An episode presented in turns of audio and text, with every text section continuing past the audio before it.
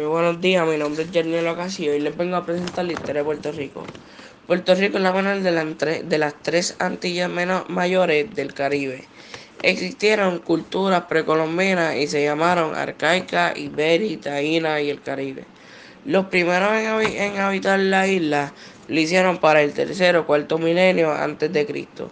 Según los libros, para los años 50 el, el crecimiento de la población ha sido limitada porque ha habido mucha inmigración hacia los Estados Unidos.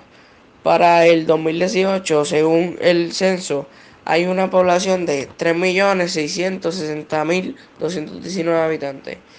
El, el gobierno se compone de tres ramas. Uno, rama, rama ejecutiva. Esta es la gobernadora Wanda Vázquez. Dos, rama legislativa.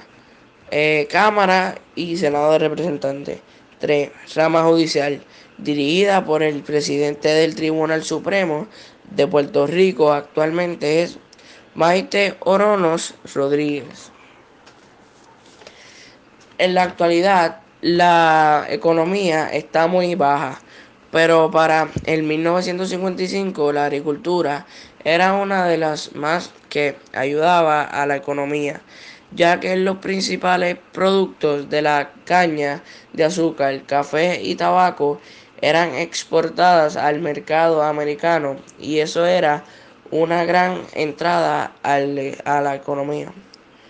Los recursos naturales son una fuente de vida para el ser humano y el país. En la actualidad los mismos se han ido dañando y hasta desapareciendo gracias a nosotros mismos que no hemos em, cuidado de ellos.